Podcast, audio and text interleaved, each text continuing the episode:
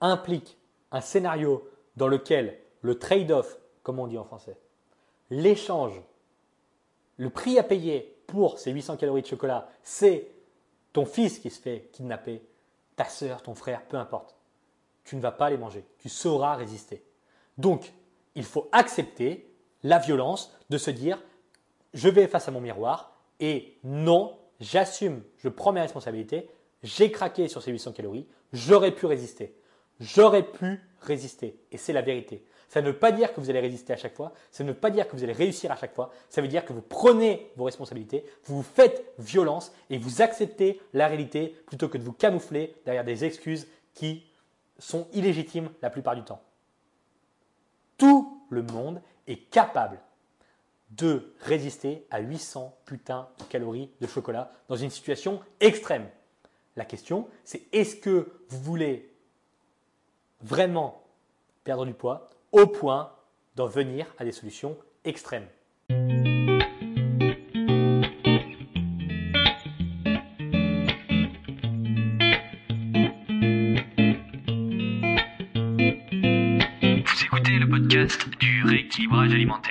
L'émission réservée à ceux qui veulent reprendre leur santé en main tout en continuant à vivre une vie sociale épanouie.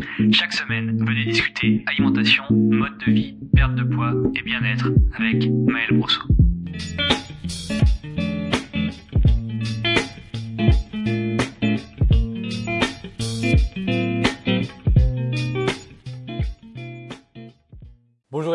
Sur le podcast du rééquilibrage alimentaire. Je suis Maël Brosso du site le-rééquilibrage-alimentaire.com et aujourd'hui on se retrouve pour un podcast tourné dans des conditions absolument optimales. Non, cette chaise ne grince pas du tout. Non, l'angle de la vidéo n'est pas hasardeux pour une raison euh, que, que l'on ne définira pas, comme potentiellement étant cette climatisation qui a coulé le long du mur et qui a fait des taches noires tout le long du mur, donc c'est absolument inexploitable. pardon. C'est la raison pour laquelle mon visage est euh, dans la luminosité pour uniquement la moitié euh, de celui-ci.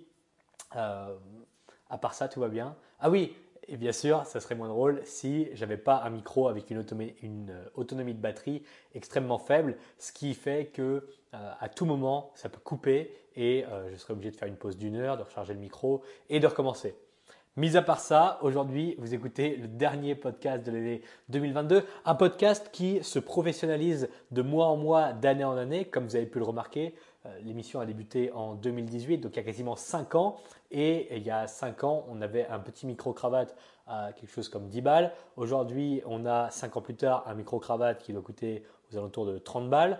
Euh, évidemment, pendant une période intermédiaire qui est celle de 2020, 2021, 2022, quand j'étais finalement bloqué à cause de la grippe 19 euh, à domicile à chaque fois, on avait quand même un semblant de qualité avec un micro professionnel. Mais bon, Là, c'est reparti, on retourne aux sources, on retourne aux racines, on retourne à la base du podcast du rééquilibrage alimentaire avec une qualité proche du néant, mais des dizaines de milliers de personnes qui écoutent ce que j'ai à dire. Donc l'un dans l'autre, peut-être que le euh, contenu compte plus que le contenant. Donc, euh, dernier podcast de l'année 2022, et c'est assez dingue de dire ça, tellement le temps semble s'être arrêté début 2020 avec la grippe 19, quand on se replonge dans ce qu'était la normalité de nos vies il y a trois ans pile poil comparé à tout ce qui s'est passé depuis, pardon, c'est absolument vertigineux. Euh, on va rentrer dans l'année 2023. Ça fait trois ans que euh, tout ce, ce, vacarme a commencé et c'est absolument dingue de dire qu'il y a 36 mois, trois années complètes qui se sont déroulées depuis, mais on aura l'occasion d'en reparler plus tard dans l'épisode. Alors pour être parfaitement franc avec vous, c'est le troisième podcast que j'essaye de faire depuis que je suis arrivé en Asie début octobre. Et pour ceux qui ne savent pas lire la date à laquelle a été publié cet épisode, on est début décembre. Donc j'en ai écrit un à 80% quand j'étais à Bangkok, puis je l'ai complètement supprimé. Donc l'épisode 91, version 1, qui était sur un sujet complètement différent, supprimé. J'ai écrit le brouillon d'un script quand j'étais au Vietnam la semaine dernière, puis je l'ai supprimé. Donc a priori, si vous écoutez celui-là, cette version du podcast, c'est que je suis allé au bout de celui-ci. Alors les autres n'ont pas vu le jour parce que c'était forcé. Mais alors véritablement forcé. J'écrivais ces podcasts parce qu'il fallait faire un épisode un peu pour combler le vide. Sauf que j'espère que vous prétendez à mieux que de combler le vide quand vous écoutez ces podcasts. Parce que quand je lis les commentaires sur Apple Podcast, euh, si vous avez un iPhone, vous pouvez le faire aussi, j'entrevois l'idée selon laquelle certains de ces épisodes peuvent véritablement changer des vies. Et que si je me mettais à enregistrer juste pour combler le vide, eh bien, cette dimension de l'émission, eh elle serait vouée finalement à disparaître. Également, l'autre jour, j'ai lu un commentaire et je vais faire l'entorse euh, qui me demandait pourquoi je lisais un texte dans les podcasts, pourquoi j'improvisais pas, pourquoi les filmer si c'est pour lire un texte?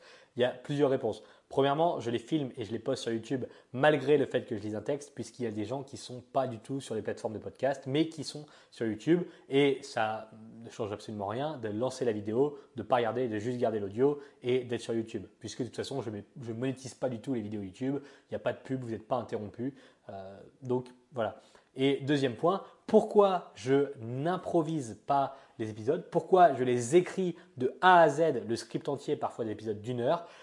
Eh bien parce que j'ai fait un épisode, il me semble, un épisode 100% improvisé. Alors il n'y a pas de problème dans le contenu, c'est super, c'est intéressant, ça a plu aux gens. La problématique, c'est que l'épisode, il a duré quasiment deux heures parce que quand je ne scripte pas mes informations, eh bien, je prends toutes les tangentes possibles et inimaginables pour raconter des trucs, pour approfondir des sujets qui n'ont pas forcément besoin de l'être. Et donc, ce n'est pas tellement répétitif, mais c'est surtout, ça part dans tous les sens. Il n'y a pas de trame précise. Alors, bien sûr, j'arrive à retomber sur mes pas avec le sujet principal euh, grâce finalement les années de pratique, mais euh, dans l'écoute, il y a une quantité d'informations beaucoup trop consistante qui est indigeste pour la plupart des gens euh, qui ne prennent pas de notes en fait quand ils écoutent un podcast. Alors quand je pars en improvisation complète, eh bien ça part dans tous les sens. au final, je retombe sur mes pattes, mais ça fait toujours des épisodes, et je le sais, j'ai essayé plusieurs fois, ça fait toujours des épisodes qui durent 1h45, 2h, 2h30, parce que euh, finalement ces épisodes, ils sont nourris par mon expérience de vie Et là, ça fait deux mois que j'ai pas fait d'épisode. En deux mois, il s'est passé énormément de choses. Et donc, en fait, à chaque fois que j'évoque une idée en rapport avec la perte de poids, l'alimentation, le sport, la discipline, la motivation, peu importe, à chaque fois que j'évoque une des idées, eh bien, je peux la schématiser ou la raconter sous l'angle d'expériences qui me sont euh, que, que j'ai expérimenté au fil des dernières semaines, des derniers mois. Et puisque là, j'ai voyagé, j'ai pris l'avion je ne sais pas combien de fois, je fais Thaïlande, Vietnam, Pattaya, Bangkok, Ho Chi Minh, et que j'arrête pas d'avoir de nouvelles expériences, eh bien à chaque fois, je peux alimenter les podcasts avec ces expériences. Et au bout d'un moment, je finis par raconter des histoires. Alors, certes, ça permet aux gens de mieux se souvenir d'un concept quand il est euh, schématisé par une histoire réelle, parce que c'est comme ça, c'est le cerveau humain, on en reparlera peut-être un jour. Mais le problème, c'est que développer des axes narratifs divers et variés pendant un seul épisode, ça perd la plupart des gens et c'est compréhensible. Voici donc la raison pour laquelle je scripte mes épisodes, voici la raison pour laquelle j'écris mes épisodes et dans celui d'aujourd'hui, dans l'épisode 91, on va parler de 8 trucs qui vont transformer votre perte de poids ou pas. On va voir. Mais c'est l'idée de base, c'est 8 trucs qui vont transformer votre perte de poids pour l'année 2023 parce qu'il fallait un, titre qui fait cliquer, mais on verra. Alors, pourquoi je dis transformer votre perte de poids ou pas? Ou pas parce que le seul moyen de transformer sa perte de poids, c'est de manger moins et de bouger plus. Super, merci Maël. Fin 2022, pour perdre du poids, il faut être un déficit calorique, manger moins, bouger plus. Ça fait plusieurs jours que je vois en boucle la même vidéo sur les réseaux. Sur cette vidéo, c'est une dizaine de femmes obèses sur un plateau de télé anglais avec ce que je crois être une diététicienne ou une psychologue qui est donc là pour animer le débat et le présentateur qui est le seul homme sur le plateau. Elles expliquent toutes une à une les raisons qui les ont menées à cet état sans jamais mentionner le fait que de manger 5000 calories par jour, donc on les voit, il y a des euh, caméramans qui les ont suivis dans leur vie, elles mangent toutes pour la plupart 4500, 5000 calories par jour. Elles sont obèses morbides pour la plupart, donc ils font 150, 140, 160 kilos. Et donc, quand elles mentionnent leur prise de poids, elles parlent tout le temps d'hormones, de génétique, de psychologie, de ce genre de choses, mais elles ne mentionnent jamais à aucun moment le fait qu'elles mangent 4000, 4500, 5000 calories par jour, tous les jours. Donc, certes, les hormones, la génétique, ça peut avoir un niveau d'influence, mais qui ne justifie qu'un pourcentage faible de la situation. On va essayer de parler correctement quand même. Dans la vidéo, on voit une journée dans la vie de certaines d'entre elles, avec Obama 4000 calories. Donc, c'est 4000 calories qui sont montrées en vidéo. Donc, sans les caméras, c'est forcément plus. Et donc, un niveau de dépense énergétique proche de zéro. Pourquoi sans les caméras, c'est forcément plus? Parce que si ces femmes sont invitées dans une émission sur un plateau de télé dans lequel elles savent très bien que l'argument principal des détracteurs, ce sera Mais oui, mais tu as vu tout ce que tu manges? C'est normal que tu sois obèse, eh bien, elles vont faire un effort conscient pendant la journée où les caméras sont là pour manger moins de calories et des aliments de meilleure qualité que d'habitude. Donc, hors caméra et hors plateau télé, on peut facilement imaginer qu'il y a davantage de calories ingérées et des calories de moins bonne qualité en plus. Donc, sur les journées chez elles où elles sont filmées, elle mange donc 4000 calories minimum, en réalité c'est probablement plus.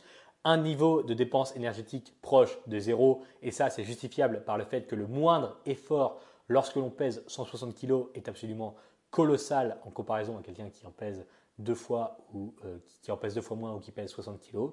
Euh, la quantité d'effort à produire pour faire une, une, activité physique ou même pas, ou juste une dépense énergétique classique de base comme se lever, aller marcher 5 minutes et revenir, c'est le jour et la nuit par rapport à quelqu'un qui pèse 100 kg de moins. Mais donc, on a beaucoup de calories ingérées, une dépense calorique proche de zéro et surtout une plainte constante sur la situation, comme si sans plaindre allait changer quoi que ce soit. Certes, ça demande beaucoup plus d'efforts de faire des, euh, des activités basiques du quotidien quand on est obèse morbide. Oui, mais sans plaindre constamment, ne change absolument rien, mais on voit pendant tout le long de la vidéo qu'elles ne font que se plaindre de la situation constamment. Et donc, on retourne sur le plateau télé. La diététicienne commence à parler en disant, euh, à mon avis, la meilleure stratégie pour perdre du poids, et on, sent bien qu'elle est un peu gênée parce qu'elle connaît la vérité, elle sait que ce qu'il faut faire, c'est manger moins, bouger plus, mais donc, elle essaye de prendre des virages, avec des pincettes, etc. Et là, le présentateur la coupe et il dit Eat less food and do more activities.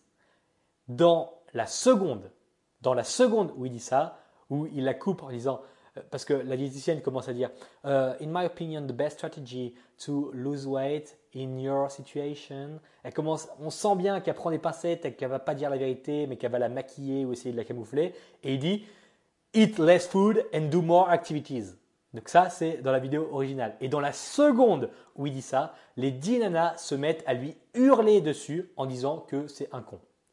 Alors évidemment, quand on provoque une réaction émotionnelle aussi disproportionnée, c'est qu'on touche une part de réalité. Mais je vous parle de ça pour qu'on soit sur une base solide avant de commencer l'épisode, surtout si c'est la première fois que vous m'écoutez. Manger moins et bouger plus, c'est absolument réel. Il n'y a rien qui se soustrait à ça, rien du tout, et il n'y a jamais rien qui s'y soustraira. Sur cette émission, je m'adresse à un public d'adultes volontaires.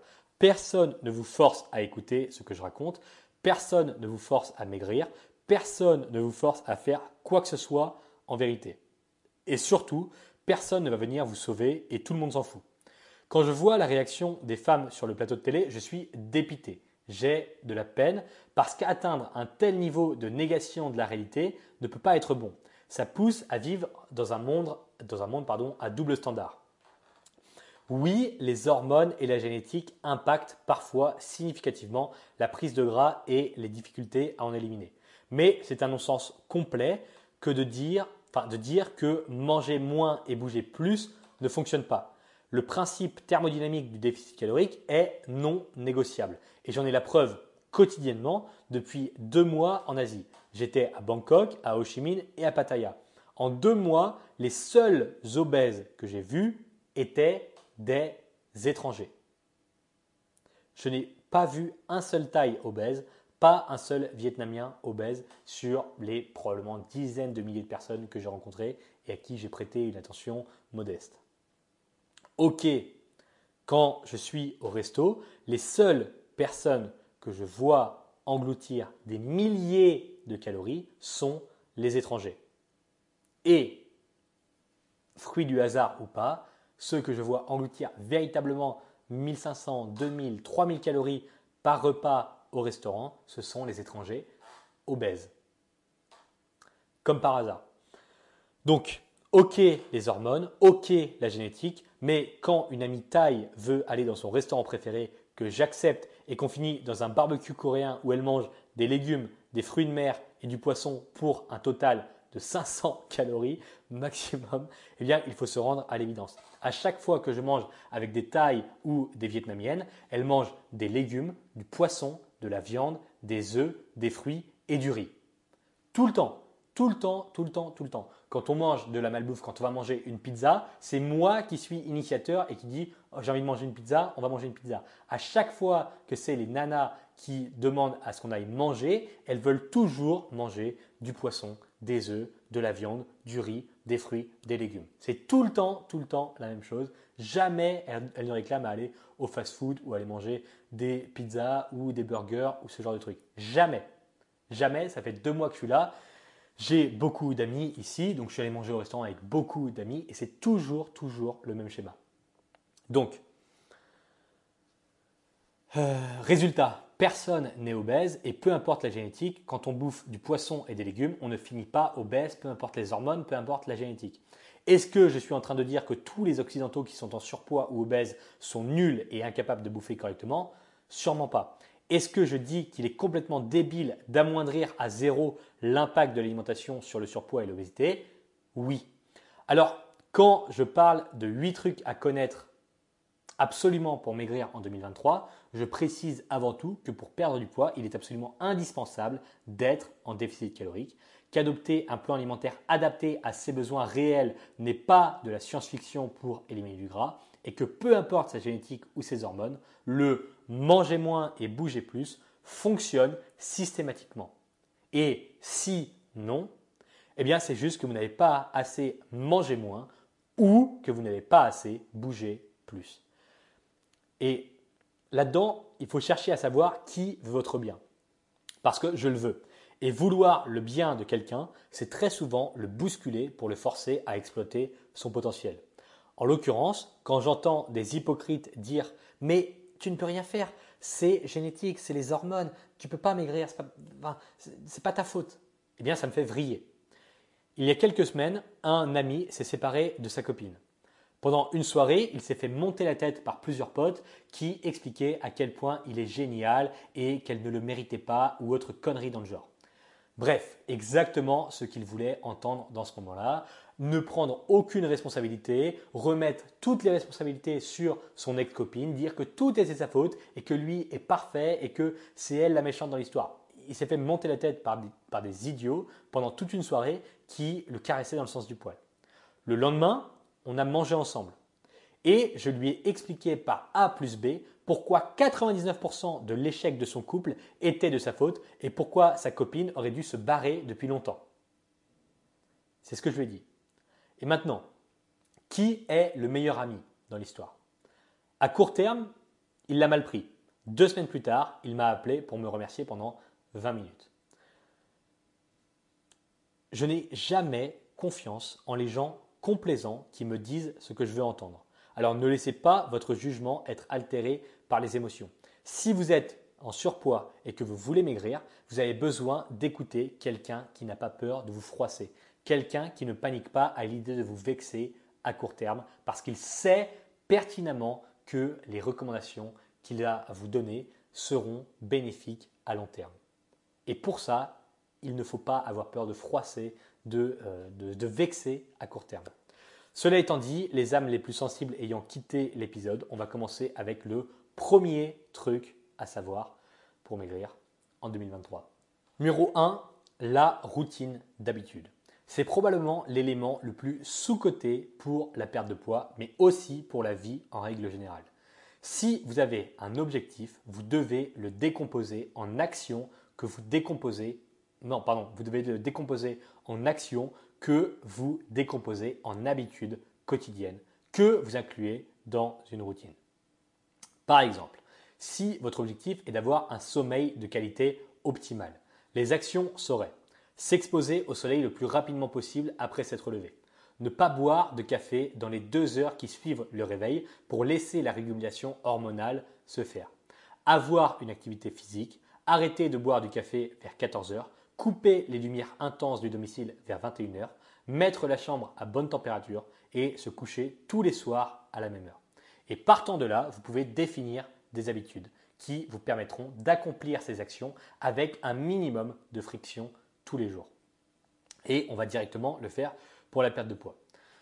Vous voulez maigrir et pour ça, il faut rester en déficit calorique. Les actions principales pour vous peuvent être, c'est un exemple, marcher 10 000 pas, manger 3 portions de protéines, manger 4 fruits, faire une séance de sport, ne pas consommer plus de 300 calories de malbouffe tous les jours.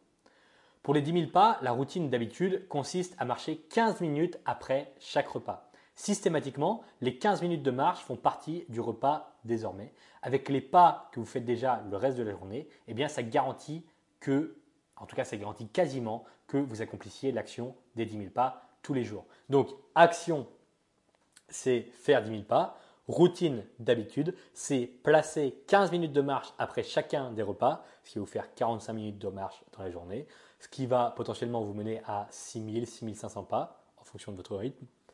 Et ces 6500 pas, ils sont facilement couplés aux pas que vous faites habituellement dans le reste de la journée, donc 3500, 4000 pas. Vous faites donc 10 000 pas grâce à une routine d'habitude. Action, atteindre 10 000 pas, routine d'habitude, faire 3 ou 4 fois 15 minutes de marche par jour juste après un repas. Ensuite, manger trois portions de protéines qu'on définira comme étant de 30 grammes, eh bien, on peut dire que vous en mangerez une par repas. Pour l'inclure dans une routine d'habitude, vous pouvez définir des indications. Par exemple, 150 grammes de poulet, c'est une portion. 150 grammes de steak, c'est une portion. 4 œufs, X grammes de fromage blanc, X grammes de poisson, etc. Et quand vous cuisinez, il n'y a plus la question de combien de porc je mange ce soir. Non, je mange une portion de protéines de porc ce soir. Pas de question, pas de doute. Et donc, ça n'est même pas un acte conscient pour perdre du poids, c'est juste une habitude ancrée dans une routine qui est je mange une portion de protéines par repas. Une portion, dans mon cas précis, ça correspond à X grammes de viande, X grammes de poisson, X grammes de, de, X grammes de produits laitiers. Donc, je ne pose plus jamais la question combien de viande je mange, c'est toujours la même portion pour pouvoir respecter ma routine d'habitude. Et donc, vous enlevez de votre tête une question parasite qui est combien de protéines je vais manger ce soir? Quelles protéines je vais manger ce soir? Vous choisissez juste dans la liste et voilà, c'est fait. Vous devez manger vos quatre fruits. Donc, tous les matins à 10h, il y a une pomme maintenant, puis un autre fruit au goûter à 16h. Vous mangez aussi deux fruits au petit déjeuner. Habitude, routine. Maintenant, désormais, deux fruits au petit déjeuner, un fruit à 10h, un fruit à 16h, basta, tous les jours, c'est comme ça, c'est facile. Vous choisissez des fruits faciles à transporter, vous respectez votre logistique. Où est-ce que vous êtes à 16h d'habitude? Tiens, à 16h d'habitude, je suis à la maison. Bon, pas besoin, il me faut juste des fruits à la maison. À 10h le matin, je suis au travail. Bon, il faut que j'emmène un fruit dans mon sac le matin. Ok, et une fois que la logistique est gérée, eh bien votre routine d'habitude est extrêmement simple à respecter. Et vous faites pareil avec tout ce qui peut être automatisé. Si une action récurrente pour votre perte de poids est automatisée au sein d'une routine d'habitude, les chances pour que vous continuiez à l'appliquer à long terme sont énormes. Et puisque vous êtes le reflet de vos habitudes, pour ne pas rechuter après votre perte de poids, mieux vaut faire en sorte qu'une majorité des actions que vous avez entreprises pour maigrir restent une fois que vous avez fini la phase de perte de poids et que vous entrez dans une phase de stabilisation, de pérennisation.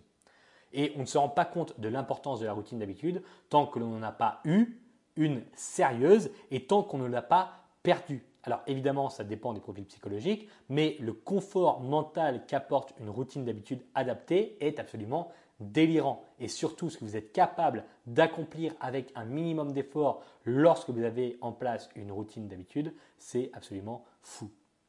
Si j'arrive à être aussi productif sur mon boulot en Roumanie, c'est parce que ma vie est réglée comme une horloge.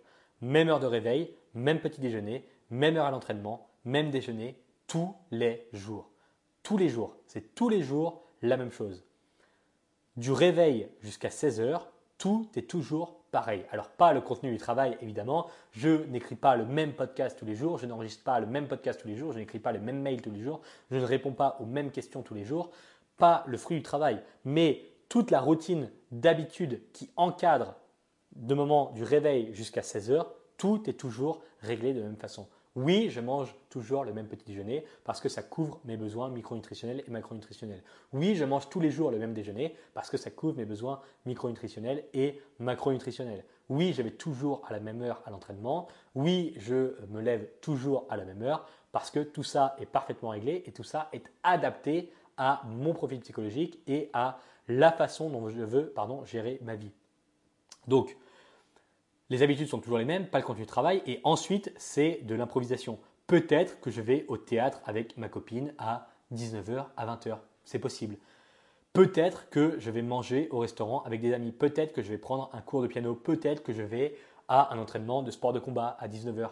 Peut-être que je vais lire un livre. Peut-être que je vais jouer au tennis. Tout ça, de 16h à 22h, ça change. Mais le reste de la journée est scellé par une routine d'habitude qui a la priorité sur tout le reste. Et on pourrait croire, mais c'est horrible, tous les jours se ressemblent. Eh bien, dans les études psychologiques, on se rend compte que c'est justement l'idéal. Quand le futur est prédictible dans une certaine mesure, eh bien, c'est l'idéal. Parce que je ne suis pas du tout stressé, je ne m'ennuie pas, je suis en pleine forme, etc. Et grâce à cette discipline qui tient ma routine 10 heures par jour, eh bien, j'ai carte blanche complète pour le reste de la journée et c'est absolument parfait sur le plan psychologique et sur le plan physique. Et depuis que je suis arrivé en Asie, tout ça a foutu le camp. Je change de ville, d'appartement, de lieu de travail, de restaurant régulièrement. Je me couche à des heures différentes. Techniquement, je suis dans un lieu où les gens partent en vacances, mais en pratique, je suis 3 à 4 fois plus stressé qu'à Bucarest par l'absence de routine précise et j'ai deux ou trois fois plus d'émotions négatives au quotidien quand je suis en Asie. Alors avoir cet élément routinier structurant est primordial quand un objectif est défini et que des actions répétables sont nécessaires pour l'atteindre. Donc voilà le premier truc qui est, je répète, une routine d'habitude. Si vous n'en avez pas, vous passez à côté du probablement du meilleur hack pour perdre du poids en faisant le moins d'efforts possible. Deuxième truc, truc numéro 2, rendre des comptes. Si nous n'avions jamais de compte à rendre, on ne ferait pas grand-chose. C'est le câblage humain qui nous pousse à supporter le moins de contraintes possibles en relation au plaisir que l'on peut obtenir. Par exemple, si vous pouvez obtenir 100 points de plaisir en supportant 60 points de sacrifice ou de contraintes, versus obtenir 60 points de plaisir en supportant uniquement 10 points de contraintes, 99% des gens prendront le second. Sauf que ça ne se passe quasiment jamais comme ça. La vie est plutôt équilibrée sur ce plan et en général, il y a un égal, un égal niveau de sacrifice à faire pour obtenir la satisfaction d'un objectif atteint. En l'occurrence, pour la perte de poids, pardon, en l'occurrence, la perte de poids n'est pas un truc facile pour vous et vous avez un grand niveau de contrainte à vous imposer pour y parvenir. Et plus le niveau de contrainte à supporter est élevé, plus il est recommandé de rendre des comptes pour tenir votre engagement. Et c'est le deuxième truc de cet épisode. Pour maximiser vos chances de progresser, vous devez expliquer à quelqu'un ce que vous voulez faire, ce que vous devez faire et comment vous allez le faire. Puis, cette personne vous demandera des comptes régulièrement.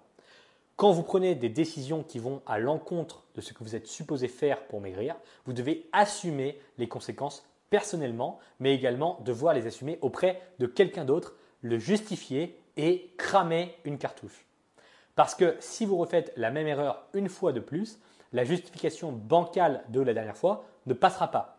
Et la plupart du temps, ça devient plus facile de ne pas manger le cookie que de, que de devoir trouver une excuse bidon pour vous et la personne à qui vous rendez des comptes, histoire de finalement manger le cookie. Idéalement, vous devriez le faire avec quelqu'un qui a un objectif similaire et avec qui vous êtes suffisamment à l'aise pour ne pas vous faire de cadeaux de complaisance. Autrement dit, le faire avec quelqu'un qui va vous botter le cul. Entre novembre 2020 et juin 2021, j'ai fait ça avec un pote à Bucarest. Il devait créer un programme de formation en ligne qu'il était censé avoir terminé depuis plusieurs semaines. Pendant sept mois, tous les jours, tous les jours, à la musculation, avant même de lui dire bonjour, je lui demandais Alors, alors Jean-Loup, c'est bon, la formation elle est finie? Est-ce que c'est bon? Est-ce que ça y est, c'est fini? Et tous les jours, je lui demandais ça. Il s'était engagé auprès de ses clients et de lui-même, mais il y avait un désalignement entre ce qu'il était censé faire et ce qu'il faisait vraiment. Il aurait probablement fini la formation sans ma pression quotidienne, mais sûrement beaucoup plus tard et peut-être même qu'il n'aurait pas fini. Parce que littéralement, tous les jours, je le voyais et tous les jours, ma première question avant même de lui dire bonjour, avant de lui serrer la main, c'était c'est bon, c'est fini, c'est bon, tu as avancé hier, c'est bon, tu as avancé ce matin, ça y est, c'est terminé, c'est bon? Tous les jours. Alors ouais, ça fout la pression, mais, et lui, il l'a avoué de ses propres mots, c'était extrêmement positif pour sa productivité. Donc, pour votre perte de poids, la personne à qui vous rendez des comptes ne doit pas vous juger sur vos résultats, mais sur vos actions. Pas sur votre perte de poids, mais sur ce que vous faites au quotidien pour avancer. Et dans une certaine mesure, c'est ce que les membres des fiches repas rééquilibre alimentaire font avec le tableau de suivi de progression qui est inclus dans le programme. Ils se rendent des comptes à eux-mêmes avec le système, donc c'est un, programme dans le programme qui permet de euh, garantir vos progrès et les cases que l'on coche quotidiennement en fonction de ce qu'ils ont accompli ou non. C'est une autre façon, c'est une façon alternative de se rendre des comptes à soi-même et de confronter la réalité si vous n'avez personne à qui rendre de compte euh, ou si vous n'avez pas d'amis ou quelqu'un de votre famille qui est prêt à le faire. Troisième truc de cet épisode, avoir une stratégie. Et ça paraît évident en surface, mais en réalité, ça ne l'est pas du tout. J'ai énormément de mal à prendre au sérieux les gens qui n'ont jamais de stratégie, mais qui annoncent plein de trucs. Et c'est quasiment toujours les mêmes. C'est quasiment toujours les mêmes personnes qui disent ah, moi, moi, je vais être riche. Moi, je vais être riche. Je vais avoir plein d'argent. Ok, c'est quoi ta stratégie? Comment tu vas faire? Quel problème tu vas résoudre pour le monde? Parce que pour être riche, il faut résoudre un gros problème pour beaucoup de gens. Dans quel domaine Quand ça Et comment tu vas faire? Et, comment, pardon? Ah ben, mais j'en sais rien, mais je sais juste que je vais être riche. Ouais, donc il ne va rien se passer du tout et tu balances ça comme tu pourrais dire il va pleuvoir mardi midi. Et c'est ce que la plupart des gens font. Ou encore, moi je vais acheter cette voiture parce que je suis passionné. Ah, vraiment, vraiment cette voiture, je l'aurai. Je vais, je vais l'acheter, je vais l'acheter. Et ça, c'est un truc que j'ai entendu avec tellement de types. C'est typiquement masculin, ce genre de truc. Je vais acheter, je vais acheter un truc improbable, mais il ne se passe jamais rien. Alors immédiatement, je demande, je demande pardon, ça coûte combien? Quand quelqu'un me dit ça, je le prends au mot. C'est un homme. Quand un homme me dit quelque chose, qu'il m'annonce un objectif, et je dis ça en l'occurrence parce que j'en ai déjà parlé dans l'autre épisode, dans un mail. Je travaille aussi avec des hommes qui sont entrepreneurs et qui veulent atteindre certains objectifs. Donc bref, quand un homme me dit je veux ça, je veux faire ça, ma première, enfin, mon idée de base, c'est de dire ok, il est sérieux, il veut vraiment le faire. C'est pas juste une idée qui balance à l'arrache comme ça. Sinon, il prendrait même pas le temps de m'en parler. Ça prendrait même pas d'espace dans son esprit. Quand je pense à quelque chose et que je veux atteindre quelque chose et que ça prend de la place dans mon esprit et que je juge suffisamment important et pertinent d'en parler à d'autres personnes, c'est que c'est quelque chose de sérieux pour moi. Je ne pas juste parler d'un truc comme ça à l'arrache. Pas dire euh, tiens, je pense que pourquoi pas euh, mettre un poulailler dans mon appartement. Non, ça n'a aucun intérêt, ça n'a aucun sens. Bien sûr que non, je ne vais pas le faire, donc je ne vais pas perdre de mon propre temps et du temps de mes interlocuteurs pour dire quelque chose qui est un non-sens pareil. Quand j'annonce quelque chose et quand je parle de quelque chose, c'est soit que je veux un feedback parce que cette chose-là est euh, potentiellement dépasse mes capacités du moment et je veux de l'aide de quelqu'un d'autre, soit c'est pour essayer d'en échanger, d'échanger sujet avec quelqu'un d'autre. Donc, quand un type me dit ça, je dis Ok, ça coûte combien? Tu veux ta bagnole? Très bien, ça coûte combien? 45 000 euros. Ok. Combien tu gagnes? Combien tu gagnes? Comment tu vas la financer? Quel est le prix de l'assurance? Combien de kilomètres tu vas rouler par an? Et j'enchaîne comme ça avec une dizaine de questions pour lesquelles la réponse est honnêtement trouvable en moins de 5 minutes sur Internet et pour lesquelles les réponses devrait sortir du tac au tac pour quelqu'un qui dit ah, Je suis vraiment passionné, je veux vraiment acheter cette bagnole, c'est la bagnole de mes rêves.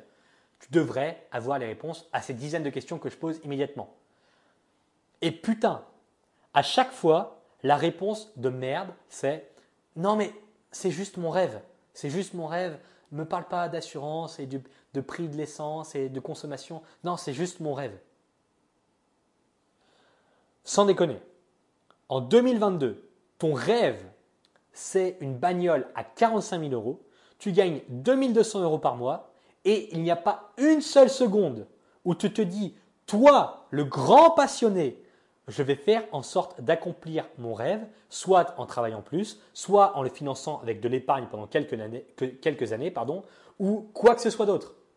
Non, c'est des conneries, tu n'es ni passionné, tu n'en rêves pas, c'est juste une connerie, un truc dont tu aimes parler pour te faire mousser ou pour je ne sais quelle raison, pour te faire bien voir parce que cette bagnole, c'est prestigieux, je sais pas quoi, tu dis que tu en rêves.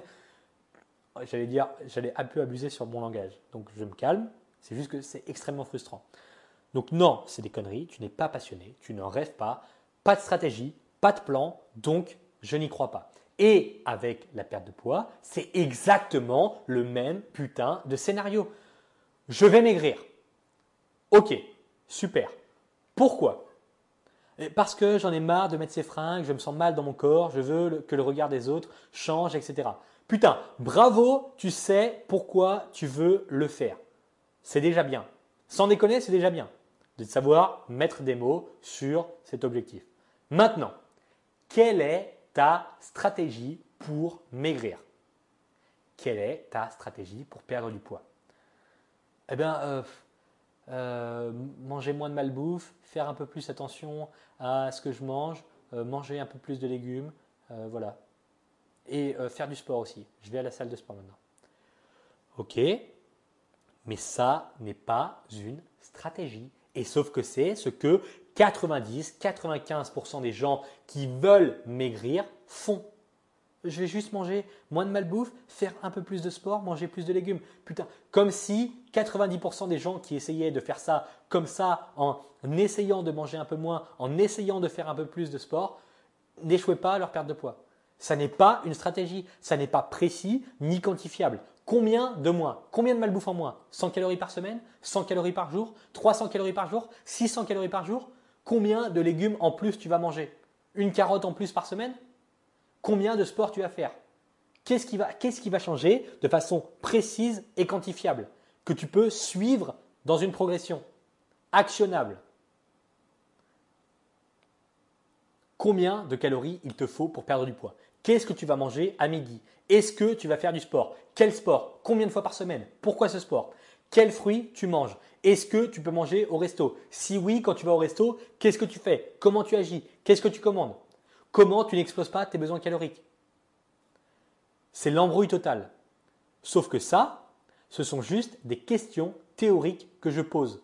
Toutes ces questions vont très rapidement devenir pratiques quand tu seras lancé dans ta perte de poids et qu'il faudra y répondre en agissant correctement pour tenir les progrès. Ne tâtonnez pas, vous ne devez pas forcément avoir réponse à tout dès le premier jour, mais il vous faut une stratégie globale et fiable avant de vous lancer. Savoir quoi manger, à quoi ressemble la structure de vos repas, quelle quantité choisir, combien de fois par jour, comment gérer la faim, être capable de couvrir précisément les 20% d'actions qui vont apporter 80% de vos résultats. Il vous faut une stratégie initiale pour maigrir et ne pas tâtonner parce que sinon vous allez être démotivé, vous allez abandonner dès qu'il y aura un blocage, une question à laquelle vous ne savez pas répondre, une difficulté que vous ne savez pas surmonter vous-même. Alors qu'avec une stratégie, tout ou presque est anticipé à l'avance et c'est comme ça que l'on progresse sérieusement. Alors si vous n'avez toujours pas ça, si vous n'avez toujours pas les réponses à ces questions, qu'est-ce que je dois manger, euh, euh, combien de calories je dois manger, euh, à quoi ressemble la structure de mes repas, quelle quantité choisie, etc. Si vous n'avez pas les réponses à tout ça, c'est normal que vous ne progressiez pas efficacement. Alors soit vous réécoutez les épisodes du podcast dans lesquels j'en parle en détail, soit vous commencez maintenant à vous servir des fiches repas rééquilibrage alimentaire en allant à l'adresse www rééquilibrage sans accent-alimentaire.com slash fiche F-I-C-H-E-S. Alors, quatrième truc, avant que la batterie, on prie tous ensemble pour que la batterie du micro-cravate tienne. Quatrième truc, c'est être totalement engagé. Votre apparence physique est un reflet relativement fiable de vos petites actions quotidiennes. Et votre apparence physique n'est pas définie par les actions que vous voulez comptabiliser. Ce n'est pas comme si je disais à voix haute, hop, hop, je viens de faire du sport, je veux que ça compte pour mon physique. Hop, je viens de bouffer deux pizzas, je ne veux pas que ça compte pour mon physique. Hop, je n'ai pas dormi de la nuit, je ne veux pas que ça se voit sur mon visage. Vous savez très bien que ça ne fonctionne pas comme ça, mais la plupart des gens agissent comme si ça fonctionnait comme ça. La perte de poids, ça n'est pas un jour sur deux ou bien uniquement quand ça vous arrange. Le truc est quotidien. Oui, chaque calorie compte. Oui, chaque action compte, mais ça n'a pas à vous rendre fou. Au contraire. Être totalement engagé, ça veut dire prendre la responsabilité de ses actes. Quand j'écrivais mon livre, j'ai décidé d'en faire une priorité absolue et de m'engager complètement je sortais beaucoup moins, je ne buvais plus du tout d'alcool, je travaillais plus. Parce que je savais que chaque action comptait. Si je suis bourré le samedi soir, je sais très bien que les sessions d'écriture de lundi, mardi et mercredi vont être moins bonnes que prévu. Donc, je me responsabilise. Je sais que chaque action compte en l'occurrence. Pour la perte de poids, ça implique d'adopter un raisonnement action-conséquence. Est-ce que c'est interdit de boire de l'alcool pour maigrir? Non. Est-ce que ça aura des conséquences? Oui. Est-ce que j'accepte de les assumer? Si la réponse est non, je vais me plaindre pendant trois jours parce que je n'ai pas réussi à perdre de poids ou parce que je fais un peu plus de rétention d'eau, eh bien, dans ce cas, je ne bois pas et c'est réglé. Point barre, action, conséquence. Est-ce que cette action va influencer négativement ma perte de poids? Oui. Est-ce que j'en suis conscient et j'accepte de le faire quand même? Oui. Ok, je le fais. Est-ce que cette action va influencer négativement ma perte de poids? Oui. Est-ce que je suis prêt à assumer pleinement les conséquences sans m'en plaindre et en faisant, en prenant la responsabilité d'adapter mes actions dans les jours suivants pour contrecarrer les effets négatifs de cette première action? Est-ce que je vais le faire? Oui. Et eh bien dans, le cas, dans ce cas, je le fais mais je prends les responsabilités et je ne me plains pas pendant trois jours parce que j'ai fait une action qui a apporté des conséquences absolument logiques et prévisibles en disant oh, le monde est injuste, ma génétique, mes hormones, etc. Non, action, conséquence. Et la plupart des gens sous-estiment largement, largement, largement les conséquences de leurs propres actions. Et c'est juste parce qu'en fait, c'est un confort psychologique. Donc, c'est à vous de payer l'addition. Se plaindre de son physique n'est jamais qu'un appel à la compassion. Ça n'a aucun autre intérêt. Ça peut être un appel à votre propre compassion ou à celle d'autrui, mais ça ne sert à rien d'autre. Je ne dis pas que la compassion sert à rien, ce n'est pas du tout ce que je dis. Ce que je dis, c'est que se plaindre de son physique, ça n'est qu'un appel à la compassion. Ça, ça ne veut pas dire que c'est négatif. Ça veut dire que c'est l'unique fonction de la plainte physique. Se plaindre d'avoir pris 2 kilos ne changera absolument rien sur la balance. Ça ne changera pas votre génétique potentiellement désavantageuse, ça n'éliminera pas la malbouffe d'hier midi, ça ne vous poussera pas à faire plus d'efforts, ça entretient une attitude négative. Hier soir, j'avais hyper mal au cervical pendant que j'étais en bateau avec mes potes à Pattaya, on revenait de Kolarn, l'île juste en face Pattaya. Quand on est arrivé au port, j'ai juste dit, je rentre, je vais me coucher. Alors, mes amis me disent, mais pourquoi, pourquoi? Allez, on sort, on sort ce soir, on va faire la fête, machin. Non, j'ai mal au cervical. Point. Je n'ai pas, je n'ai pas demandé de compassion ou à ce qu'on me plaigne, puisque ça ne sert à rien du tout. Ça n'aura absolument aucun impact sur la douleur. Alors j'ai fait le seul truc utile, aller me coucher. J'avais mal toute la journée, j'avais mal dans le bateau. À aucun moment, je lui ai dit non, euh, j'ai mal au cervical, ah là là, je souffre terriblement, quelle douleur atroce. Non, ça sert à rien. Ça n'apporte aucune information pour les autres. Alors peut-être, oui, ça aurait pu être utile si jamais j'ai des potes qui ont l'habitude de me prendre par les épaules et de me secouer, qui auraient empiré la situation. En l'occurrence, ça va. Je sais être vigilant et je sais à peu près anticiper quand un, quand un idiot me saute dessus pour me secouer.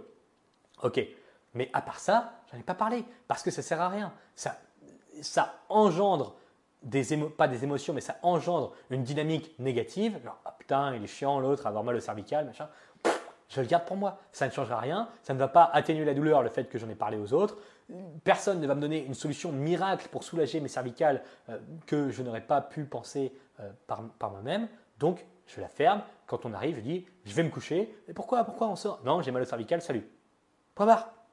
L'engagement total pendant votre rééquilibrage alimentaire, c'est assumer le rôle du capitaine de votre navire, puisque vous êtes littéralement lié à celui-ci. Si le bateau coule, vous coulez avec. Si vous avez le choix entre manger la moitié de la pizza ou la pizza entière, c'est à vous de le faire et d'en assumer l'entière responsabilité. Et la plupart des gens doivent avoir une discussion avec eux-mêmes sur le rôle qu'ils décident d'avoir dans leur vie. Il y a 20 000 trucs qui m'intéressent plus que d'enregistrer ce podcast. Sans déconner, je préférerais jouer aux échecs. je ne sais pas, en ce moment, j'ai une addiction aux jeux d'échecs, je passe mon temps à jouer aux échecs. Là, oui, je préférerais jouer aux échecs. Je préférerais aller marcher sur la plage, qui est à 200 mètres, même pas, 150 mètres. Je préférerais faire ça. Je préférerais rejoindre mes amis en terrasse. Je préférerais faire une sieste. Je préférerais lire un livre de Dostoevsky. Je préférerais regarder une vidéo YouTube ou un film. Je préférerais appeler ma sœur en France parce qu'on est dimanche et que elle travaille pas et je pourrais l'appeler et discuter avec elle. Aujourd'hui, c'est mon anniversaire. Il est quelle heure il est? Il est 16h05. Je suis en train d'enregistrer un podcast parce que c'est ce qui est prévu aujourd'hui. Rien à foutre des éléments extérieurs. On est dimanche après-midi, j'enregistre mon putain de podcast et basta. C'est tout. Donc, je sais bien que c'est difficile de refuser le tiramisu de Mémé, mais le tiramisu de Mémé, personne ne va le refuser à votre place. Personne ne va porter les 34 kilos de surpoids à votre place. Personne ne va se mettre à vous parler comme si vous faisiez 34 kilos de moins juste parce que vous le demandez poliment. C'est terrible, mais c'est la vie. C'est comme ça. Imaginez que je vous démarre l'enregistrement du podcast en disant Bon, voilà, épisode 91, je devais parler de ça et ça et ça, mais il y a un nouveau jeu vidéo trop bien qui est sorti. Du coup, je n'ai pas écrit l'épisode. Alors, euh, mettez 5 étoiles et dites-moi que je ferai mieux la prochaine fois, s'il vous plaît. Je vous demande gentiment, je vous demande poliment, soyez un peu sympa avec moi. J'ai vraiment envie de jouer aux jeux vidéo. Euh, je sais, vous avez cliqué sur l'épisode pour entendre des conseils, mais putain, j'ai trop la flemme, j'ai pas envie. Euh, j'ai pas envie d'assumer les conséquences non plus. Donc, allez, mettez 5 étoiles. Vous allez dire, et vous allez vous dire, et à raison, que le type se fout de votre gueule. Et vous auriez raison. Bien sûr, c'est du foutage de gueule. Dans ce cas, autant ne rien faire et ne pas sortir le podcast.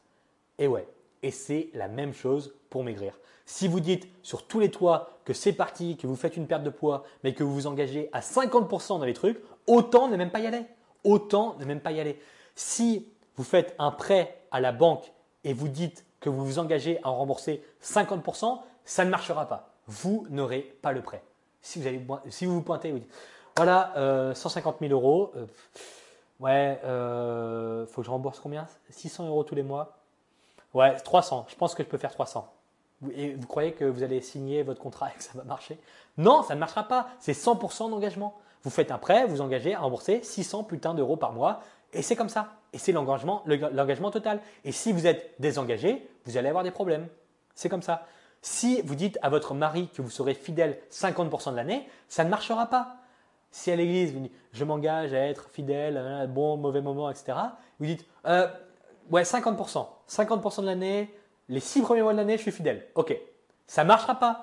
Si vous dites à votre patron que vous allez bosser 50% du temps de travail, ça ne marchera pas. Si vous essayez de maigrir en étant engagé dans 50% de vos actions, ça ne marchera pas non plus. Et c'est logique. Engagement total, vous faites all in. Ça ne veut pas dire que vous serez parfait 100% du temps, mais vous devez donner votre maximum 100% du temps. Numéro 5, cinquième truc, accepter d'être violent envers soi-même. Bon, le cinquième truc, j'aurais aussi pu le nommer, pardon, ne pas attendre que Maël soit violent avec moi avant de le faire. Alors pas de violence physique ou mentale, juste violent de réalisme. Et c'est exactement ce que je fais avec le rééquilibrage alimentaire en podcast ou dans mon bouquin plus particulièrement, parce qu'il y a de la place pour la nuance. Jusqu'en début de semaine dernière, j'ai été nul. J'ai été nul. J'ai, Maël Brosseau, été nul. Et si j'étais mal poli, je dirais que j'ai fait de la merde pendant trois semaines. Et si j'étais mal poli et honnête avec moi-même, je dirais que j'ai fait de la merde pendant cinq semaines. En arrivant à Bangkok, j'ai totalement perdu le contrôle de la situation. Et j'assume. J'ai plein d'amis ici, en Asie, à Bangkok. J'ai accepté toutes les sollicitations, ou presque. J'ai bu trop l'alcool. Je suis beaucoup, beaucoup trop sorti. Je n'ai pas assez dormi. Je n'ai pas assez travaillé. Vraiment nul. Nul. Mais je me trouvais des fausses excuses. Des excuses faciles. Du style Oh, ça va, ça va, on est en novembre, tu as bossé comme un fou toute l'année. Et je me disais ça. Ou alors Oh, c'est bon, tu peux bien profiter un peu. Tu peux bien profiter un peu. On a eu le Covid pendant deux ans. Tu n'as pas voyagé en Asie. Tu n'as pas vu tes potes d'Asie pendant tes amis d'Asie pendant deux ans, ça va, tu peux bien profiter un peu. Et j'ai été mou avec moi-même. J'ai été bien plus mou que ce que je méritais. D'abord parce que bosser comme un fou ne m'autorise absolument pas de devenir débile pendant cinq semaines. Premier point. Et ensuite parce que profiter un peu n'est pas du tout le qualificatif adapté pour décrire ces cinq semaines. Mais il y a une dizaine de jours, j'ai tout repris en main après avoir passé six jours au Vietnam avec une amie où pour le coup j'ai travaillé au maximum deux heures par jour et encore je suis généreux, eh bien j'ai décidé d'être à nouveau violent. J'ai décidé d'être à nouveau violent avec moi-même parce que c'est extrêmement important de l'être. J'ai complètement stoppé l'alcool, j'ai décidé de me coucher à nouveau avant 22 heures, de me lever à 6 heures, de recommencer à travailler 9 heures, 10 heures par jour, bref, à faire ce que je suis censé faire. Et quand je me regarde dans un miroir, je sais que je suis encore un peu trop doux avec moi-même, mais que je suis quand même sur la bonne voie. Alors, comment vous devez être violent, plus violent, pardon, et comment doser? C'est simple. S'il y a un trou entre ce que vous voulez être et ce que vous êtes aujourd'hui, vous méritez d'être plus violent avec vous-même. Par exemple, la personne que je veux devenir a un rythme de vie qui lui permet de travailler intensément 9 heures par jour, elle a des habitudes de vie qui assurent sa bonne santé, un physique athlétique, un sommeil de qualité, etc. Pendant cinq semaines, il y avait un écart énorme entre cette personne et celle que j'étais. Dans le cas où vous avancez jour après jour et petit à petit pour réduire cet écart, ça va. Mais si rien ne bouge, vous devez vous faire pression, vous devez vous faire violence. Si la personne que vous voulez devenir pèse 56 kg, mange sain, est bien dans son corps, fait du sport, se couche tôt, continue à profiter de sa vie sociale, etc. Mais qu'aujourd'hui, vous faites 87 kg, vous complexez sur votre physique, vous restez allongé sur le canapé, vous traînez sur votre portable jusqu'à 2 heures du matin, il y a un écart énorme entre la personne que vous voulez être et la personne que vous êtes en pratique dans vos actions au quotidien. Et vous devez le souligner, puis agir pour réduire ce trou, réduire cette différence jusqu'à l'éliminer complètement. Maintenant, pourquoi la plupart des gens n'y arrivent jamais? Eh bien, ils n'y arrivent jamais par manque de violence. Violence qu'on pourrait traduire comme étant de l'exigence envers vous-même. Et pourquoi la plupart des gens ne le sont pas? Parce qu'ils se sous-estiment, comme vous le faites très certainement. Et c'est trop simple de se sous-estimer. Je veux que vous arrêtiez de le faire. Vous êtes capable de beaucoup plus que ce que vous pensez. Et je prends l'exemple extrême qu'on pourra me reprocher, mais au cas où vous ne l'auriez pas encore remarqué, j'en ai rien à foutre puisque je dis tout ce que je veux sans filtre dans cet épisode, dans cette émission. Alors parfois, quand j'ai la flemme de bosser et que je me convainc qu'il ne faut pas le faire parce que ma flemme est légitime, ou bien que j'ai la flemme de m'entraîner et que je me convainc que je mérite un jour de repos alors que ce n'est pas le cas, eh bien, j'essaye de voir si mon cerveau m'arnaque. Et je passe un deal. Si je ne vais pas m'entraîner, quelqu'un va tuer mon frère maintenant. C'est ce que je fais. Si je ne vais pas m'entraîner, quelqu'un va tuer mon frère maintenant. Alors, est-ce que je suis vraiment incapable de m'entraîner? Est-ce que j'ai vraiment la flemme? Est-ce que c'est vraiment indispensable de reporter à demain? Si je le fais, si je ne m'entraîne pas, si j'ai la flemme, si je reporte à demain, si je ne vais pas, si je ne me fais pas violence, quelqu'un va tuer mon frère. Ah, pas vraiment, mais c'est le deal que je passe. Et dans l'éventualité extrêmement improbable dans laquelle ça arrive et que mon frère se fait tuer parce que je ne me suis pas entraîné, je m'en voudrais toute ma vie. C'est impossible. Je n'arriverai même pas à vivre avec ça. Donc, est-ce que finalement c'est trop difficile de m'entraîner? Si quelqu'un est actuellement en train de menacer mon frère avec un flingue sur la tempe et qui dit soit tu t'entraînes, soit je le tue, est-ce que je suis incapable, incapable physiquement de m'entraîner? Non, non, j'ai juste sous-estimé mes capacités. J'ai sous-estimé mes capacités physiques. Oui, je suis capable de m'entraîner et probablement que oui, je suis capable de faire un entraînement très intense, même si j'ai la flemme. C'est juste que je me sous-estime. Si je mange ces 800 calories de chocolat, quelqu'un va tuer ma soeur. Quelqu'un va kidnapper ma soeur. Si je mange maintenant, si je mange les 800 calories de chocolat, quelqu'un va kidnapper ma soeur. Alors, est-ce que ce craquage alimentaire est vraiment incontrôlable? Est-ce que c'est vraiment impossible pour moi de ne pas manger ces 800 calories de chocolat? Est-ce que c'est un craquage psychologique intenable? Est-ce que j'en suis incapable? Est-ce que je suis incapable de résister? Sachant que si je ne résiste pas, si je le mange, quelqu'un kidnappe ma soeur. Non, mon cerveau m'arnaque, je me sous-estime, je me laisse contrôler par des émotions que je peux maîtriser. Je peux refuser 800 calories de chocolat si quelqu'un menace de kidnapper ma soeur dans la situation où je mange les 800 calories de chocolat. Oui, non, ça n'est pas un craquage incontrôlable. Ça n'est pas incontrôlable. Ça n'est pas incontrôlable. Je sous-estime mes capacités, c'est tout. Alors oui, ah, c'est pas politiquement correct de dire ça, mais non, tu te rends pas compte, il y a des gens, ils peuvent pas se contrôler. Putain, si on dit que si tu manges les 800 calories, on va kidnapper ton fils, on va kidnapper ta fille, si tu manges les 800 calories, tu sais ne pas le faire. Tu peux ne pas le faire. Oui, mais tu comprends pas, les émotions, ça marche pas comme ça, c'est pas la vraie vie, parce que c'est pas la vérité, on ne veut pas vraiment kidnapper ton fils. Imagine, imagine avec ton cerveau, Imagine un scénario dans lequel si tu bouffes ces 800 calories, un truc terrible va arriver à ton fils, à un proche. C'est un scénario, c'est imaginaire. On imagine, on se pose la question. Évidemment que ça n'est pas réel. On essaye de voir si c'est une arnaque que vous essayez de vous vendre à vous-même. Et dans 99,999999% des cas, c'est une putain d'arnaque de dire non, c'est incontrôlable. Je suis incapable, je suis incapable de résister à ces 800 calories de chocolat. C'est faux. C'est faux. Tu te sous-estimes. Oui, des fois, ça va arriver, tu vas craquer. Mais si tu impliques un scénario dans lequel le trade-off, comme on dit en français, l'échange, le prix à payer pour ces 800 calories de chocolat, c'est ton fils qui se fait kidnapper, ta soeur, ton frère, peu importe tu ne vas pas les manger. Tu sauras résister. Donc, il faut accepter la violence de se dire, je vais face à mon miroir et non, j'assume, je prends mes responsabilités, j'ai craqué sur ces 800 calories, j'aurais pu résister.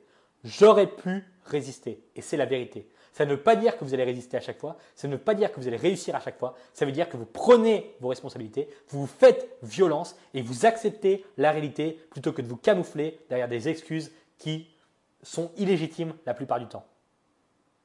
Tout le monde est capable de résister à 800 putains de calories de chocolat dans une situation extrême. La question, c'est est-ce que vous voulez vraiment perdre du poids au point d'en venir à des solutions extrêmes? Évidemment, on est humain, donc faillible, mais se faire violence, c'est réaliser les supercheries que votre cerveau vous vend pour justifier la flemme ou le confort. Et en 2023, un paquet de gens vont devoir se faire violence pour maigrir une bonne fois pour toutes. C'était le cinquième truc. Sixième point. Savoir se récompenser. Sixième truc pour maigrir en 2023. Le sixième truc peut sembler en opposition directe avec le point précédent, mais en vérité, ça ne l'est pas du tout le délai de gratification dans la perte de poids est énorme. Si vous commencez à faire des efforts maintenant, il y aura un décalage de deux ou trois semaines entre l'action de production et les fruits de ce travail. Parce que l'oxydation du gras est un processus lent et qui réclame de la constance pour devenir visuellement remarquable. Savoir se récompenser, ça implique en vérité de récompenser vos actions. Et c'est lié au point suivant. Avec le rééquilibrage alimentaire, j'ai longtemps et très souvent fait cette connerie et je la fais encore d'ailleurs pour vous prouver à quel point c'est difficile, pour vous prouver à quel point je suis euh, que je mets ma peau en jeu, oui, la plupart des conseils que je vous donne sont difficiles. Oui, je suis, c'est difficile pour moi de les appliquer aussi. Mais le but, c'est d'y arriver et le but, c'est surtout d'essayer de faire votre maximum. Par exemple, récompenser les résultats, ça serait si ce podcast fait 23 000 écoutes, je vais voir ce concert de piano lundi prochain. Ça, c'est récompenser les résultats. Récompenser les actions, ce serait si j'enregistre et que je publie deux épisodes avant fin novembre, je vais voir ce concert de piano. En récompensant les résultats, vous n'avez pas 100% d'influence sur le, résultat. En récompensant les résultats, vous n'avez pas 100% d'influence. En récompensant les actions, ça ne dépend que de vous. Vous méritez complètement la récompense dans ce cas.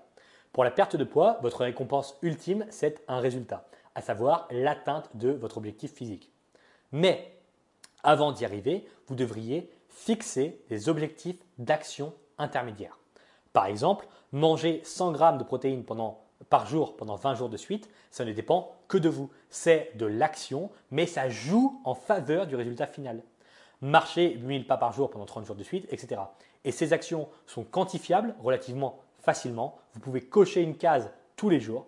Et si vous y arrivez, vous vous achetez, je ne sais pas, ce bracelet ou vous offrez 45 minutes de massage à domicile ou je ne sais pas quoi, peu importe. Puis, dans ces petits objectifs sous-catégorisés, vous pouvez en inclure de plus gros avec des récompenses que vous désirez vraiment. Et ne sous-estimez pas le truc. C'est vraiment motivant d'avoir une carotte autre que je vais enfin peser 56 kg. Surtout quand on prend en compte l'aspect d'inertie que ce genre d'objectifs intermédiaires d'action peuvent créer pour votre progression. Et ne faites pas comme moi, ne vous arnaquez pas. J'ai essayé de le faire régulièrement, mais à chaque fois, je rajoutais des trucs à faire au dernier moment ou bien je faisais l'impasse sur la récompense comme si mon cerveau allait l'oublier. Donc non, soyez fiable avec vous-même et mettez en place des récompenses d'action pendant votre perte de poids. Pas juste la récompense finale de dire Ouhou, j'ai atteint mon poids idéal, super, voilà, c'est ma récompense. Mais non, par exemple, vous dites Ok, pendant les 30 prochains jours, je m'engage à manger 100 grammes de protéines par jour, tous les jours. Et si j'y arrive, si je coche ma petite case tous les soirs parce que j'ai mangé mes 100 grammes de protéines, ça joue en faveur de ma perte de poids. Et si j'y arrive, je m'offre, j'en sais rien, qu'est-ce que vous offrez ce que vous voulez, un bracelet, vous offrez euh, un massage, vous offrez une journée au spa, vous offrez ce que vous voulez. Peu importe, vous récompensez vos actions qui jouent en faveur de votre perte de poids. Et comme ça, vous entretenez un, un cercle vertueux d'actions qui jouent en faveur du résultat que vous voulez obtenir. Numéro 7, septième truc, c'est se focaliser sur l'action et pas sur les résultats. Donc le septième truc que vous, devez connaître et faire pour maigrir en 2023, c'est de dépenser votre énergie sur l'action et uniquement l'action. On en a déjà parlé à de nombreuses reprises sur cette émission. Le monde se divise en deux parties grossières. Ce que vous contrôlez et ce que vous ne contrôlez pas directement. Si ce matin, vous ne rentrez pas dans un pantalon de taille 40, vous ne pouvez pas rentrer dans ce pantalon à midi. C'est hors de votre contrôle direct. Si en vous pesant à 10 heures, vous faites 85 kg alors qu'il y a 3 jours, vous en faisiez 84, ça ne sert à rien de s'énerver. C'est hors de votre contrôle direct pour la journée. Tout à l'heure, tout à l'heure, en fait c'était hier, mais bon, peu importe. On va dire que c'était tout à l'heure. Tout à l'heure, on n'avait pas de nouvelles d'un ami depuis hier soir, quand on s'est quitté à la soirée je n'ai pas commencé à paniquer. C'est hors de mon contrôle. Il ne répond pas aux messages sur Telegram ni aux appels. J'ai juste attendu quelques heures. Toujours pas de nouvelles. Je suis allé voir à son hôtel. Il n'était pas là, mais la réceptionniste m'a dit qu'il était repassé par sa chambre il y a 30 minutes. Si il n'était pas repassé, je serais juste allé calmement au poste de police qui aurait pu me renseigner. À aucun moment, je n'ai stressé ou perdu mon calme. Cet ami, on l'avait quitté la veille au soir à 23h. Il était, je ne sais plus, 15h ou 16h quand, quand j'ai été voir la réceptionniste.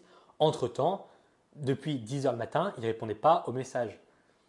Il n'était pas à l'hôtel. On savait, parce que j'ai un autre ami à cet hôtel-là, on sait qu'il n'a pas dormi à l'hôtel. Qu'est-ce qui s'est passé? Qu'est-ce qui a pu se passer au pire Et quelle est la meilleure décision à prendre? Dans ce cas-là Est-ce que c'est de retourner toute la ville et de paniquer, et de chercher partout? Non, ça aurait été d'aller au poste de police, ils auraient pu nous renseigner. S'il ne l'avait pas trouvé, on sait, qu'il aurait, on sait dans quelle zone il était, il n'a pas pu partir bien loin, de Pattaya. Donc bref, au final, personne n'a perdu son calme. Et vous devez faire la même chose pour votre perte de poids. Ne surtout pas gaspiller votre énergie, votre calme, votre concentration pour des éléments qui sont hors de votre contrôle direct. Tout ça doit être investi dans vos actions immédiates qui pourront influencer les résultats. Vous ne pouvez pas décider du poids précis que vous ferez en montant sur la balance dans 30 minutes, mais vous pouvez faire en sorte de peser un poids précis sur la balance dans 8 mois si vous agissez dans la trajectoire cohérente d'ici là. Et les leviers actionnables, c'est je vais suivre telle structure de repas, je fais faire ceci et cela tous les jours, je ne vais pas manger plus de 400 calories de malbouffe, etc., etc. Pour perdre mes 12 kilos au final. Donc c'est concentrer votre énergie sur des actions physiques que vous pouvez faire tous les jours, quotidiennement. Et vous concentrez vos efforts sur les actions en les faisant, en faisant bouger le gouvernail grâce aux données de mesure que vous prenez au fil des semaines. Si votre poids ne bouge pas assez vite, vous avez une donnée à exploiter pour apporter du changement dans vos actions. Si vous avez constamment faim, c'est le résultat d'actions mal calibrées que vous devez réajuster, etc. Mais l'idée à retenir impérativement, c'est la séparation entre ce que vous contrôlez à 100% et ce que vous ne contrôlez pas. Et le meilleur moyen d'avoir une vie horrible, c'est d'essayer de contrôler ce qui ne peut pas l'être et de réagir émotionnellement à ça. Donc prêtez-y attention en 2023 en l'occurrence. Le huitième et dernier truc, vous le contrôlez. Pour l'année 2023, vous pouvez arrêter de vous improviser professionnel de la perte de poids et laisser quelqu'un d'autre gérer vos progrès. Au hasard, quelqu'un qui le fait depuis 8 ans et qui a permis à 3500 personnes de maigrir sans rechuter. L'idée des fiches repas rééquilibrage alimentaire qui existent depuis presque 2 ans, c'est de vous libérer l'esprit, de vous libérer des contraintes inutiles, des doutes, des mauvaises pratiques pour que vous puissiez faire all-in sur la pratique. Je gère la théorie, je gère la structure des repas, vos besoins, je gère tout. Vous avez juste à choisir ce que vous voulez manger en vous servant des fiches, à respecter les quantités adaptées à vos besoins réels qui sont pris en compte dès le premier jour dans le calcul. Puis, à maigrir. Non seulement on a plus de 3000 personnes qui s'en servent, mais en plus le truc fonctionne et à passer l'épreuve du temps. Si les fiches ne fonctionnaient pas, ça n'aurait pas duré deux ans. Je ne recevrais pas des témoignages de réussite quotidiennement. Il n'y aurait pas eu 150 personnes qui les auraient achetées le mois dernier, puis 140 personnes ce mois-ci. Il y a de grandes chances pour que vous ayez déjà vu la page des fiches. C'est statistique par rapport au nombre de personnes qui écoutent le podcast et le nombre de dizaines de milliers de personnes qui ont vu la page des fiches, c'est statistique. Mais pour une raison que j'ignore, vous avez repoussé la commande des fiches repas équilibrage alimentaire. Maintenant, le début de l'année 2023, c'est probablement la meilleure raison que vous aurez pour un moment, pour acheter et vous servir des fiches repas. Alors commencez à vous servir des fiches repas équilibrage alimentaire maintenant et envoyez-moi votre témoignage de réussite de perte de poids dans six mois. Vous n'êtes pas obligé de me croire, mais il y a forcément, et en vérité, il y a des gens qui six mois auparavant, en juin 2022, en juillet 2022, ont acheté les fiches repas équilibrage alimentaire en m'entendant dire achetez les fiches, remerciez-moi dans six mois. Et ces gens-là, la semaine dernière, il y a 15 jours, il y a trois semaines, il y a un mois, m'ont envoyé un message pour me dire merci Maël pour les fiches repas équilibrage alimentaire, j'ai perdu 12 kilos sans frustration. C'est comme ça. Alors, vous pouvez repousser autant que vous voulez. En vérité, ça ne change pas grand-chose. Simplement, il y a 3000 personnes qui se servent, se sont servies des fiches repas rééquilibrage alimentaire. J'ai reçu des centaines et des centaines de témoignages de personnes qui ont maigri sans rechuter, sans devenir dingue, sans se prendre la tête avec les fiches repas rééquilibrage alimentaire, sans compter les calories. Vous voulez attendre 5 mois, 6 mois, 7 mois de plus, comme vous voulez.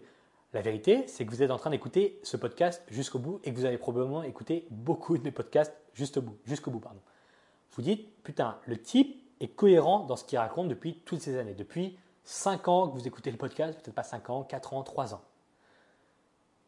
Si vous êtes encore en train d'écouter les podcasts après tout ce temps, c'est qu'a priori, il vous faut plus que de la théorie, plus que des podcasts. Il vous faut des actions applicables, des recommandations précises, adaptées à votre profil, axées sur la pratique au quotidien. Et c'est précisément ce qui se trouve au sein des fiches repas équilibrage alimentaire. Donc pour commencer à vous en servir, rendez-vous sur la page www.rééquilibrage-alimentaire.com slash fiche avec un S. À un moment, il n'y a plus vraiment d'arguments. On l'a vu dans le podcast. Si vous n'avez pas de stratégie dans laquelle vous faites 100% confiance, s'il vous reste des questions parasites qui tournent en boucle, si vous ne savez pas quoi manger, en quelle quantité, si vous voulez des indications claires et précises véritablement adaptées à votre situation, si vous voulez manger selon vos goûts et vos envies sans avoir besoin de compter les calories, les fiches sont là pour ça. Il y a autant de membres parce que le truc change vraiment la vie. À l'heure où il y a 6 millions d'applications smartphones ou je ne sais quel programme pour maigrir, la simplicité et la facilité d'utilisation des fiches repas détruit tout ça. Pour que la perte de poids soit durable, il faut que le niveau d'effort à fournir pour progresser soit minime. Et c'est le pari des fiches et c'est la raison pour laquelle autant de gens s'en servent. Elles ont été prouvées et éprouvées après deux années entières. Vous le savez sûrement, le tarif d'accès aux fiches repas augmente régulièrement à mesure que j'ajoute du contenu. Donc, en les obtenant maintenant, vous avez la garantie de les acheter au prix le plus faible disponible parce que dans trois mois, le prix sera plus cher, dans six mois, le prix sera plus cher, etc. Parce que je passe mon temps à ajouter du contenu, donc le tarif augmente et c'est normal. Le lien, c'est toujours le même, c'est www.rééquilibrage sans accent alimentaire.com slash fiche. Je vous retrouve immédiatement de l'autre côté dans l'espace membre ou bien dans un prochain épisode si vous considérez que votre stratégie est meilleure que les fiches repas et que vous n'en avez pas besoin. Ça vous regarde, vous avez peut-être raison. Voilà, allez, à bientôt.